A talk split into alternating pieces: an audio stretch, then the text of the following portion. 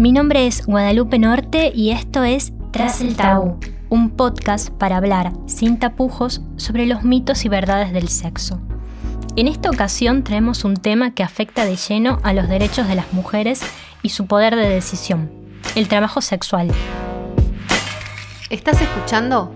La Gaceta Podcast.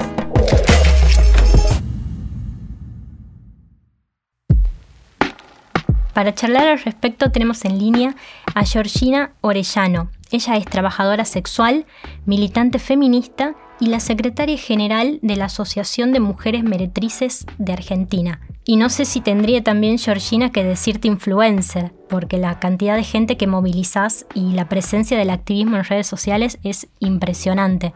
Estaría bueno que les cuentes a quienes nos escuchan eh, sobre tus inicios en el trabajo sexual y los caminos de la vida que, te llevaron a empoderarte y transitar hacia la militancia sobre el tema. Empecé a ejercer el trabajo sexual a mis 19, cuando terminé el colegio secundario y empecé a, a buscar un trabajo, a armarme un currículum.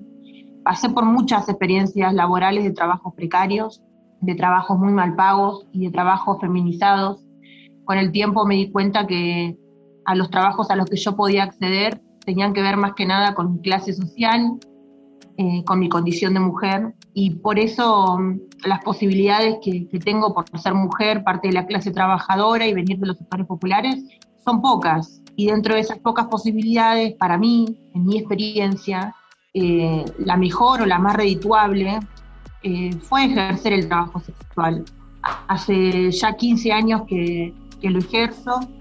Durante mm, mucho tiempo lo oculté, se lo oculté a mi familia, a mi mamá, a mi hijo, por miedo a que me rechacen, por vergüenza, eh, por culpa también, pensando que lo que estaba haciendo o lo que estaba ejerciendo la decisión que había tomado eh, era una decisión mala, eh, que me ubicaba en este lugar ¿no? de las mujeres malas, de las mujeres indignas, para indagar un poco más sobre la realidad local, también nos acompaña Katy, quien se dedica hace más de seis años al trabajo sexual y también es militante de los derechos de las trabajadoras y los trabajadores sexuales en Tucumán. Bienvenida Katy a este espacio. Para iniciar con esta conversación estaría bueno que nos cuentes un poco cómo terminaste siendo trabajadora sexual y tus inicios en la actividad. Bueno, básicamente en su momento eh, evalué una serie de posibilidades u oportunidades laborales, entre las cuales estaba presente el trabajo sexual. Prioricé, elegí en ese momento entre la cantidad de, a veces uno tiene más o menos oportunidades y opciones dentro de este sistema, elegí ejercer el trabajo sexual porque me brindaba más posibilidades y, y mejor retribución que otros, ¿no? En este podcast solemos hablar de los mitos para cambiar un poco el chip de pensamiento que tenemos en la cabeza. ¿Cuáles crees que son los típicos prejuicios que se asocian al trabajo sexual? Creo que el primero es em, quitarnos nuestro poder de agencia sobre nuestros propios cuerpos. Siempre se da por hecho que nadie puede elegir ser puta, que es como lo peor que te puede pasar eh, en la vida.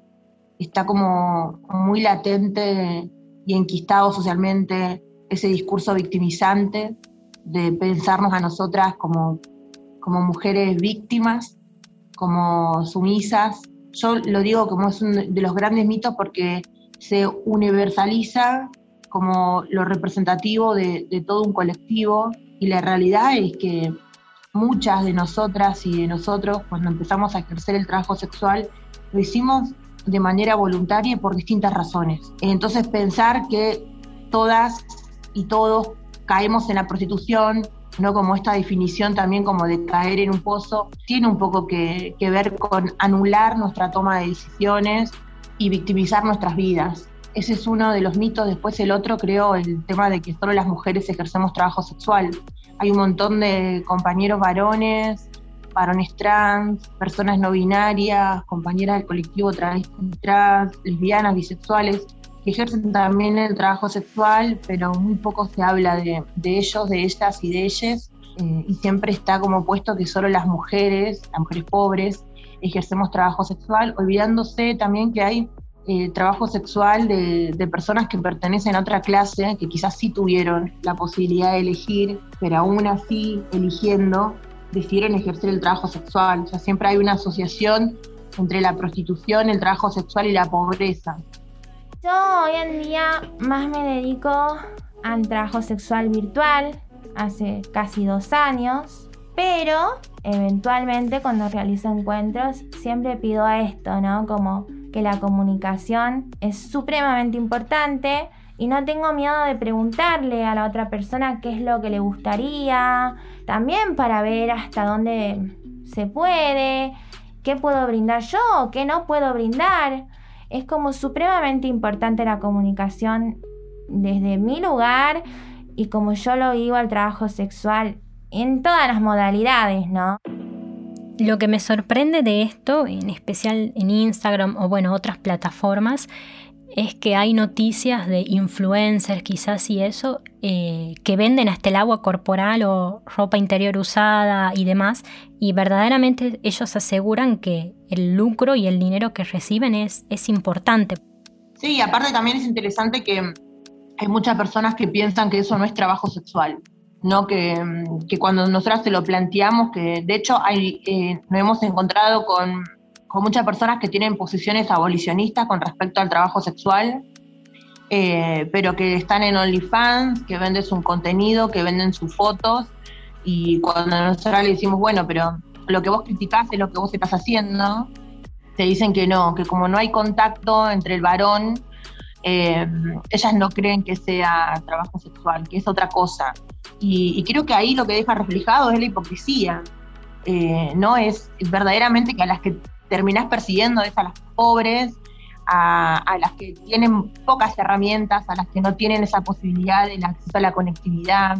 Eh, y creo que ahí eso es lo que está reflejado, por eso digo, es interesante esa discusión. ¿Y en tu caso te tocó alguna vez hacer algún tipo de acompañamiento, pero más sexo afectivo o esto de las salidas a tomar una cerveza y escuchar al otro conversar, pero, pero nunca con un encuentro sexual de por medio? Sí, a ver, siempre, mm, por lo menos en mi experiencia como trabajadora sexual de hace 15 años, en las demandas que tengo de clientes y clientas aparece el servicio afectivo. Es imposible que no, que no aparezca, porque no está esta idea no de que el cliente baja, no te mira, ni sabe tu nombre, hace lo que él quiere y se va. Hay, hay una conversación, hay el inicio del compartir, por lo menos ese turno, esa hora, esa media hora, compartir con el otro y con la otra algo. Entonces ahí se genera una relación eh, afectiva con la otra persona. Y a mí me ha pasado desde que, desde personas que solamente vengan a buscar el servicio afectivo, como personas que vienen a buscar solo el servicio sexual, pero a la vez después eh, priorizan lo afectivo sobre lo sexual. Y tengo, y tengo clientes que desde hace mucho tiempo. Hay clientes míos que lo tengo desde que empecé a trabajar con 19 años y aunque por ahí no lo vea durante un tiempo, siempre está el mensaje por WhatsApp, siempre, siempre están en, fechas que saben que para mí es importante, no sé, el cumpleaños de mi hijo, eh, y están ahí preguntando si necesito algo. Y acá también aparecen dos palabras resaltadas que son emociones eh, sentimientos. ¿Cómo haces para, para mantener tus relaciones amorosas y tu otra vida sexoafectiva fuera del trabajo? Hablo por mí, no me afecta en absoluto, no me genera ningún conflicto, tengo perfectamente disociada eh, lo que es mi trabajo, de lo que es mi vida personal, de lo que es mi vida sexoafectiva, de lo que pueden ser mis vínculos. A mí no me genera ningún tipo de inconvenientes. ¿Qué es lo que pasa? De que si de pronto hay del otro lado una persona que tiene ciertos prejuicios, claramente ya no es mi problema. El problema es de esa persona y probablemente tendremos que seguir por caminos diferentes porque no, no aporta, ¿no? Sin embargo, la realidad no es como la película de, Pretty Woman, donde todo es fantástico. No, claramente que no. Eh, la película esa si uno la ve de afuera y de pronto no ejerció el trabajo sexual, dice, ah, qué bonito, qué, qué flash esto. Por lo pronto yo y creo que muchas compañeras que elegimos eh, vivirlo a este trabajo con la cabeza en alto, eh, no estamos esperando el amor romántico, ni el amor rescatista, ni el cliente salvacionista que venga y me rescate y me lleve y seamos felices y esto y lo otro, como no estamos esperando eso, nada tiene que ver con la realidad ni con lo que buscamos nosotros. Ahora, la duda es, eh, ¿qué tanto placer se puede llegar a sentir eh, al tener sexo eh, como un trabajo e instrumentalizar el cuerpo? Eh, ¿Es viable esto? ¿Te pasó en alguna situación de decir, bueno, mm, no, no puedo más o una cosa así? Yo siempre comparo y siempre me gusta comparar este trabajo con otros trabajos. A mí realmente yo disfruto mucho mi trabajo, no lo idealizo, no lo romantizo, porque claramente me ha tocado conocer alguna que otra persona, algún que otro cliente con el que no me he sentido a gusto, eh, con el cual no he podido conectar. Y hay todo un trasfondo, porque son, mm, por lo general, dos personas que se encuentran de común acuerdo, donde se va a realizar una transacción y voy a ofrecer un servicio y esa persona me va a remunerar por ese servicio. Y en el medio hay dos cuerpos, hay emociones, hay un contacto y está el deseo sexual, que por lo general, en mi caso, trato de conectar con las necesidades de la otra persona y con las mías también, por supuesto. Y sabes que una de las cosas que más curiosidad me, despierta al tratarse de un trabajo, hasta ahora voy a poner las comillas, eh, informal, es cómo se organizan con el tema de los precios y demás. Me imagino que también hay mucha diferencia si se trata de, de las zonas, los barrios, el tipo de servicios. Siempre se va mm, acordando año a año con las compañeras y los compañeros, por ejemplo, las que trabajamos en la calle. Hay un acuerdo todos los años de cobrar un mínimo. Yo te, te voy a dar un ejemplo, no sé, acá en la capital federal, el mínimo que vos podés cobrar eh, de un servicio convencional son mil pesos. Vos podés cobrar mil pesos de servicio. Y hay otras compañeras que pueden cobrar mil quinientos, dos mil, dos mil quinientos, pero no podés cobrar menos que mil pesos. Si vos cobras 800, digamos, estás como, no estás faltando al acuerdo que hiciste con el resto de las compañeras y compañeros. Por eso siempre se pone como un mínimo. Nadie puede cobrar menos de mil pesos el servicio convencional. Después, a partir de ahí, cada una sabrá sus clientelas, los servicios que ofrece, cómo lo ofrece, dónde lo ofrece, los minutos o el horario que tarda, eh, y establece cada una a partir de eso eh, el precio que, que, va a cobrar cada una su servicio.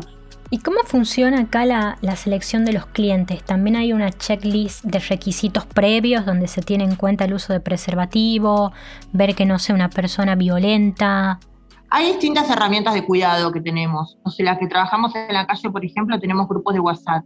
Eh, si tenemos alguna mala experiencia con algún cliente, eh, la damos a conocer en el grupo de WhatsApp para alertar al resto están desde el cliente que no pagó, no le pagó a la compañera, que le dio dinero falso, que se quiso quedar más de la cuenta, que fue violento en el trato. También las compañeras y compañeros, eh, bueno, que ejercen el trabajo sexual de manera virtual, que tienen grupos también de, WhatsApp y tienen eh, un grupo secreto en, en Facebook donde van pasando los perfiles, las fotos o los números de teléfono de los clientes eh, tiene una lista de clientes no recomendables, de, clientes y clientas no recomendables. También hay, mm, hay grupos y, foros de trabajadoras y trabajadores sexuales como una herramienta de autocuidado, pero lo primero que se tiene en cuenta es el respeto, que en una negociación el cliente da un respeto para las condiciones que establece la trabajadora o el trabajador sexual. Tengo un par de puntos específicos. Yo priorizo el respeto. Ya una persona que de pronto escribió o mandó un mensaje de una forma desagradable, prepotente, etcétera, esa persona ya queda quedó fuera. Queda descartada porque yo calculo que a la intimidad no nos vamos a entender. Bien, y estas son experiencias que por ahí dejan algunos saldos positivos, pero ¿te tocó experimentar situaciones de, violencia, insistencias o, de acoso con algún cliente? Sí, las situaciones de, violencia que yo experimenté, que, la verdad que hasta el día de hoy me acuerdo, me han hecho muy mal. Pensé mucho en seguir ejerciendo el trabajo sexual o no, o pensar esto, bueno, esto es para mí o no es para mí, esto es lo que quiero o lo que no quiero. Tiene que ver con la policía. O sea, yo las malas experiencias que tuve en el, trabajo sexual tienen que ver con la policía, tienen que ver las veces que fui presa, tienen que ver las veces que pagué coimas sin saber que, no las tenía que haber pagado, eh, y ese abuso que hace la policía también del desconocimiento que tenemos nosotras sobre nuestros propios derechos y el miedo que te meten también de que si no pagas puedes ir presa. Y después una situación de violencia y violación también como una forma de aleccionamiento, porque yo me había revelado a seguir pagando, no quería pagar, porque el monto me parecía súper excesivo, era casi un día y medio de trabajo de una de nosotras que teníamos que pagarle por semana a la policía, y en una reunión que tuvimos con la policía ahí de, de la zona en la que sigo trabajando, yo manifesté que me parecía un montón, que yo no iba a pagar, que tenía un hijo, y me acuerdo bien claro que mis compañeras que estaban ahí presentes cuando la policía se retiró me dijeron que no vuelva a hacer eso. Por lo menos que no lo vuelva a hacer frente a ellos, porque era como, como venderme. Y la verdad que después me di cuenta la razón que tenían, porque ellos, dos de ellos se hicieron pasar por, por clientes. Yo tomé el servicio con otra compañera y la verdad que de, esa, de esa situación no me, la, no me la olvido más, porque no solamente fue traumática, sino que fue muy violenta. Y ahí es donde tenemos la ausencia del Estado, no tenemos a dónde recurrir, al nuestro trabajo al no estar contemplado como un trabajo realmente y no gozar de ningún tipo de derechos, es muy complicado para una trabajadora sexual presentarse en una comisaría o en lugares que de pronto no son amigables a decir me pasó esto y me pasó lo otro y no tenemos derechos. Y para contrarrestar esta clase de, situaciones y hacer valer los derechos, desde la Asociación de Mujeres Meretrices de Argentina, ¿qué es lo que se busca por ahí? ¿Sindicalizar y, visualizar más el tema? Sí, sindicalizadas ya estamos. AMAR es un sindicato que tiene 26 años y que forma parte de la Central de Trabajadores y Trabajadoras de la Argentina.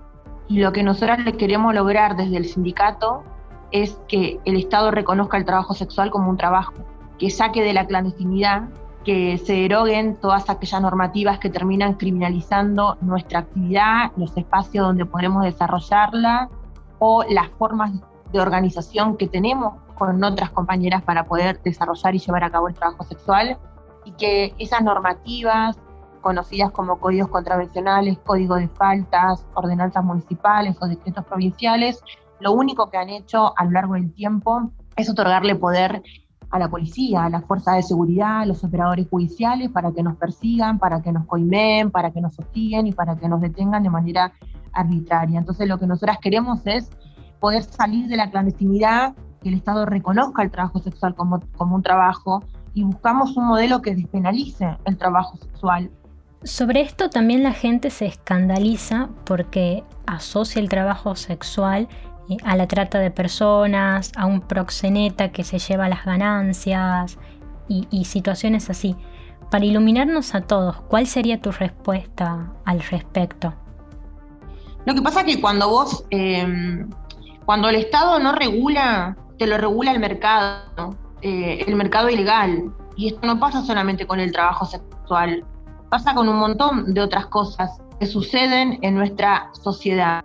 Y el Estado y el gobierno, por temor, porque el pánico moral, el pánico sexual, frena toda ampliación de derechos.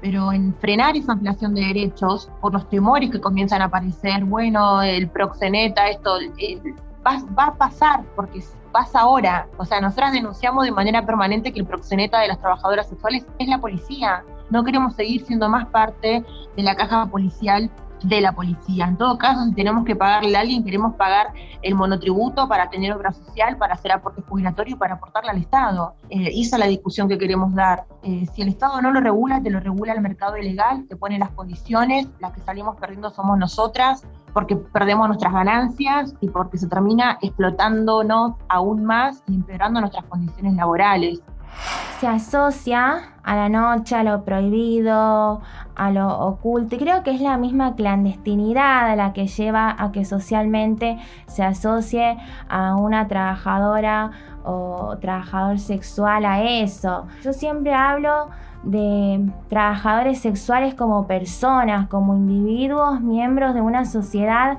activa. Es difícil que muchas personas lo puedan pensar así, quizás por falta de empatía o por falta de conocimiento de un tema eh, que es muy tabú, pero las personas que eh, desarrollamos la actividad del trabajo sexual en cualquiera de sus modalidades, somos personas total y absolutamente normales, que tenemos una vida normal, desarrollamos nuestra actividad en el horario que queremos, que podemos, hay alto porcentaje de trabajadoras sexuales que son madres, jefas de hogar y que tenemos, tenemos una vida absolutamente como cualquier otro individuo de esta sociedad. En algunas de tus publicaciones en redes sociales que decías que te costaba encontrar departamento y que había como un ataque directo a tu trabajo cuando por ahí podía ser mejor inquilina que uno que se pasa de fiestas y grita todos los fines de semana. ¿Te sentiste avergonzada en algún momento? ¿Te pasó una situación así en la escuela o con tus hijos? Es que es tan fuerte el estigma social que hay con el trabajo sexual que quienes ejercemos el trabajo sexual sabemos que en todos los ámbitos donde transitamos vamos a estar siempre a la defensiva. Y no es porque haya una autodiscriminación propia de nosotras, sino porque, porque es así. Cuando vamos a alquilar tenemos que mentir y si decimos la verdad o nos cobran el doble o no nos alquilan cuando llevamos a la, escuela a nuestros hijos, por lo menos yo que soy trabajador sexual visible y que lo digo públicamente, siempre, todos los años tengo que volver a hablar con las maestras de, mi hijo para decirle que, su mamá es trabajadora sexual, preocupada por, por algunas situaciones que, que pueda atravesar de discriminación o de bullying por parte de sus compañeros y sus compañeras y le pasa a un montón de hijos e hijas de trabajadoras sexuales y hay algunos pibes que pueden sobrellevarla de mejor manera y hay otros que se vivir permanentemente eh, con esa mirada social sobre el trabajo que realiza su mamá. Y al tener contacto con desconocidos, ¿qué pasa con la salud sexual? Hay clientes que piensan que pueden hacer lo que quieran y no usar protección. La clandestinidad, la precarización y la falta de información a veces lleva a pensar, nosotras no podemos poner las normas y también de que al ser contratadas, eh, el cliente hace lo que quiere con nosotros. Eso no es así. Creo que un poco se responde con lo que respondí anteriormente, que en la medida de información y concientización y organización de las compañeras, vamos sabiendo que podemos poner nuestras pautas como en cualquier otro lugar. El tema de, de los cuidados de la salud sexual, yo también es otro estigma de que hay las trabajadoras sexuales eh, y derivados sinónimos que socialmente se eh, usan, se utilizan, es como que somos portadoras de todas las pestes. Y eso no es verdad. Somos muy conscientes del uso del preservativo. Y yo considero que riesgos hay en cualquier relación sexual donde no se utilice preservativo creemos que por eso es importante que el trabajo sexual se reconozca, porque hay muchas compañeras que no acceden directamente al, servicio de salud ya por temor a ser eh, discriminadas o por malas experiencias que han tenido. Y no acceden ni siquiera no solamente a hacer los chequeos, sino que no acceden nunca al sistema de salud. También, digamos, las políticas que piensa en materia de salud el Estado es solamente entregarnos el preservativo y ya. Y después la que reparten los preservativos para que nuestras compañeras lo tengan somos nosotras, la que hacemos talleres de prevención somos nosotras. O sea, ahí me parece que hay una falta grande de políticas públicas de manera mucho más integral y nos damos cuenta, no es lo mismo una compañera que sepa los derechos que tiene, eh, que pueda negociar y tener como más conocimiento y más herramientas a la hora de negociar el uso del prestativo con el cliente, que otra compañera que está atravesando, no sé, una situación de violencia de género en su hogar. Perfecto. Y para ir cerrando, lo último que te quería consultar era en relación a los nombres, porque desde hace años se intentan también cambiar el mensaje y hay algunas palabras que ahora suenan distintas. El lenguaje para nosotras es político, todo lenguaje es político, y es muy importante sacarle la carga peyorativa y negativa que tienen las palabras eh, como puta o prostituta, porque siguen siendo aún hoy utilizadas como un insulto. Eh, y de hecho lo que más bronca nos da no es que los varones lo utilicen como un insulto. Nos da bronca que cuando a las mujeres se les dice puta, sientan vergüenza y se enojen mucho, sientan como una ofensa. Y no, no comprender que justamente la manera que tiene el patriarcado de aleccionarnos a nosotras es seguir haciendo esta división entre las mujeres buenas y las mujeres malas.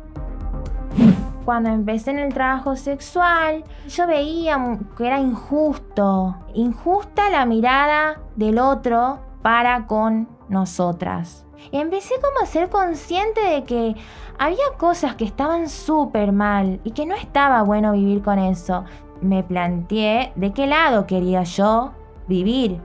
Nos preocupa un poco el horizonte de eso, porque así como vemos eh, que hay un montón de, mujeres y disidencias, de que hoy por hoy salen a hablar y, salen también como a defender eh, otras corporalidades que no tienen que ver con la hegemonía de la belleza y lo que nos han impuesto culturalmente en nuestras cabezas, también está lo otro, ¿no? Está un feminismo punitivista, está el escrache como, como política mm, de, nada, de, revancha y de justicia. Eh, y nosotras no, nosotras somos parte como de un feminismo que, que mira eso con temor. Nosotras queremos igualdad. No tiene absolutamente nada de malo siempre y cuando seamos, seamos mayores de edad, sea un trabajo sexual libre, autogestionado por voluntad propia?